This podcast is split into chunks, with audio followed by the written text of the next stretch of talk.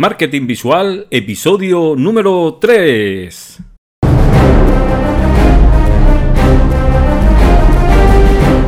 Bienvenido a Marketing Visual, el podcast donde cada semana vemos ideas, tácticas y estrategias para ayudarte a conectar con tu cliente de manera más memorable y emocional, con elementos visuales como las imágenes, el vídeo, las ilustraciones, las animaciones, todo aderezado con una pizca de productividad y motivación.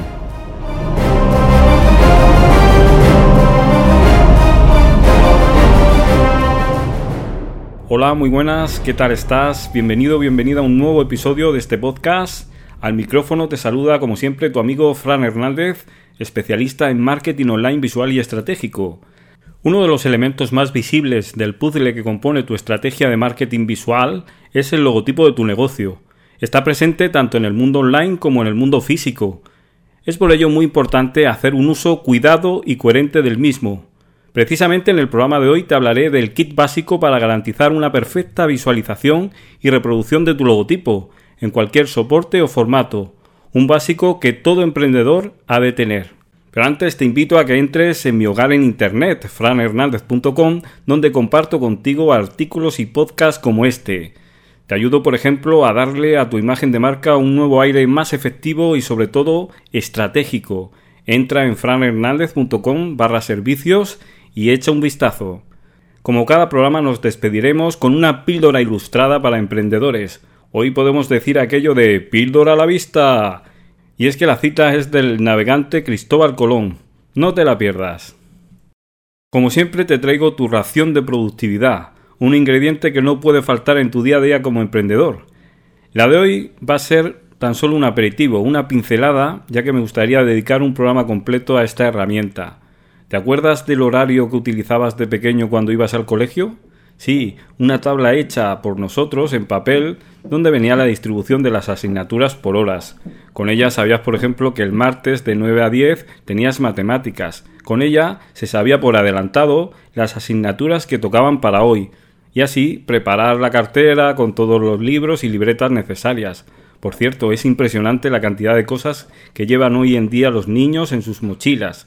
Parece que más que irse al colegio se van de expedición al Himalaya. Menos mal que ahora están las ruedas para mochilas. Bueno, sigo con lo que te estaba contando. Este horario ayuda a organizar las mañanas y a establecer una rutina.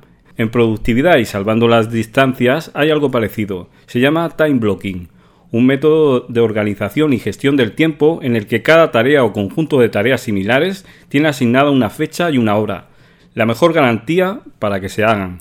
Una gran ventaja si lo comparamos, por ejemplo, con las listas de tareas. Al agendar esa tarea y darle un espacio en nuestro día, hay más posibilidades de que se haga. Creas bloques de tiempo en los que desarrollas una tarea. Para mí esta forma de organizarse me aporta muchos beneficios. Me da foco en lo que estoy haciendo y evito la multitarea. Un bloque de tiempo para una tarea concreta. Después paso a otra. Además, también evito posponer las cosas, lo que se llama en productividad la procrastinación. ¿Cómo aplicar este método? Pues es muy fácil. Puedes hacerlo en papel, en una tabla con las horas de tu jornada laboral, o puedes utilizar un calendario como Google Calendar. Una forma visual de saber qué tienes que hacer en cada momento, sobre todo si le asignas a cada tipo de tarea un color. Así siempre tendrás tiempo para dedicarle a las cosas importantes en vez de dejarte llevar por las urgencias del día a día. A mí este método me va fenomenal, he probado varios y es el que mejor me funciona. Así que te recomiendo que lo pruebes y me cuentes qué tal te ha ido. Vamos a por el tema central de hoy. Te voy a hablar del kit básico para garantizar una perfecta visualización y reproducción de tu logotipo, bien sea en papel o en Internet. Y te voy a contar la historia de Pepe, Pepe tiene un pequeño negocio. Después de darle muchas vueltas, decide encargar el desarrollo de su página web. Una de las primeras cosas que le pide el diseñador es su logo. Pepe escanea el logo de una de sus tarjetas de visita y se lo manda. Y lo hace porque es lo único que tiene. Cuando le crearon el logotipo en una imprenta no le dieron ningún material, ni manual, ni nada. Utilizar la imagen escaneada no es la mejor solución. Los colores han cambiado respecto a los originales, el fondo del logo en la mayoría de ocasiones no es blanco, se ha oscurecido, la imagen está torcida, etc.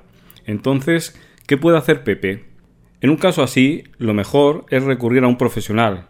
Puede que la imagen de marca de Pepe necesite además una optimización, un rediseño o directamente un cambio total. Puede ser una buena oportunidad para tener un logotipo e-, eficaz y estratégico que se adapte al ahora de su negocio y que le ayude a transmitir los valores profesionales que él tiene. Y ya de paso disponer de todos los elementos necesarios para que se vea siempre bien, sea cual sea el soporte o medio utilizado. Para garantizar siempre una perfecta reproducción o visualización, te recomiendo que dispongas de una serie de archivos digitales, una carpeta recopilatoria con los archivos para reproducir correctamente tu logotipo por parte tuya o por parte de proveedores externos. Pueden ser publicaciones, revistas, diseñadores, etc. Para ayudarte en esta tarea te detallo los archivos que debes tener sí o sí para poder utilizar tu logotipo en cualquier circunstancia y hacerlo con todas las garantías. Primero, tener los archivos vectoriales. Permiten los archivos vectoriales aumentar el tamaño del logo sin merma de calidad. Se pueden visualizar con un programa adecuado, por ejemplo Illustrator, y convertir en un archivo de imagen con el tamaño que quieras. El formato permite, por ejemplo, hacer un logo tan grande como una valla publicitaria y que se siga viendo bien. Lo segundo es los archivos de imagen contienen el logo de tu negocio a un tamaño y a una resolución de impresión determinado. Se puede aumentar el tamaño siempre que la resolución lo permita. Si esta resolución es baja, al modificar el tamaño, pues puede provocar que, la imagen se vea desenfocada y pixelada. La resolución recomendada para imprimir en una imprenta es de 300 puntos por pulgada. Los formatos más mm, habituales son el JPG, imagen comprimida, el TIFF, que es imagen sin comprimir, y el PNG, que te permite además hacer transparente el fondo de tu imagen. Tercero, las tipografías corporativas. Es el conjunto de fuentes o letras usadas en la construcción y aplicación de tu logotipo.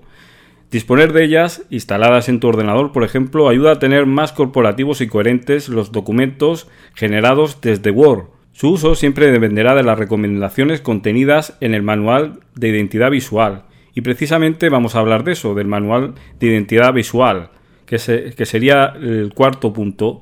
Se trata de un archivo en formato PDF de un mínimo de 5 páginas que normaliza el uso del logotipo. Un documento de consulta donde se muestra, por ejemplo, las aplicaciones en horizontal y, en vertical del logotipo, sus colores Pantone, los usos no permitidos, las tipografías que componen y que se recomiendan para títulos y bloques de texto, el logotipo sobre distintos colores de fondo, etc.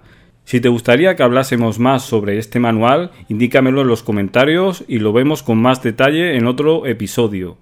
Este archivo es muy útil ya que garantiza la correcta aplicación del logotipo por parte de tus proveedores, imprentas, diseñadores. De esta manera evitas ver tu logotipo distorsionado, pixelado o con otros colores que no son los suyos. El plan de acción para esta semana es que revises los archivos que tienes de tu logotipo. Si te falta alguno de los que hemos comentado, es un buen momento para preparar o para completar tu kit básico. Ya sabes que necesitas como mínimo los archivos vectoriales, eh, los archivos en imagen, las tipografías y el manual de identidad visual. Te dejo en las notas del programa para que le eches un vistazo, un ejemplo de un manual de identidad visual que hice para un cliente. A modo de resumen visual, te he preparado también una imagen con los ingredientes que componen tu kit básico. Si quieres ver esta imagen, entra en franhernandez.com barra 3 con número. Antes de terminar, vamos con la píldora ilustrada para emprendedores de hoy. La cita de hoy es toda una invitación a abandonar tu zona de confort, a descubrir nuevas formas de hacer las cosas, a no tener miedo a probar, a ser cada día la mejor versión de ti mismo, si quieres cumplir con tus sueños y objetivos, hay que asumir riesgos y salir a la aventura, a mar abierto y perder de vista la costa. Dicen que la vida es un viaje, y quién mejor para hablar de viajes que el mismísimo Cristóbal Colón, ¿no crees? La cita dice así, Nunca podrás cruzar el océano hasta que tengas el coraje de perder de vista la costa. Con esta píldora de sabiduría llegamos hasta el final del programa. Muchísimas gracias por estar ahí al otro lado, por vuestras valoraciones de 5 estrellas y comentarios en iTunes e iVoox y por compartir este podcast en tus redes sociales. Así me ayudas a llegar a más emprendedores como tú. Nos escuchamos la semana que viene en otro nuevo episodio. Hasta entonces, un saludo.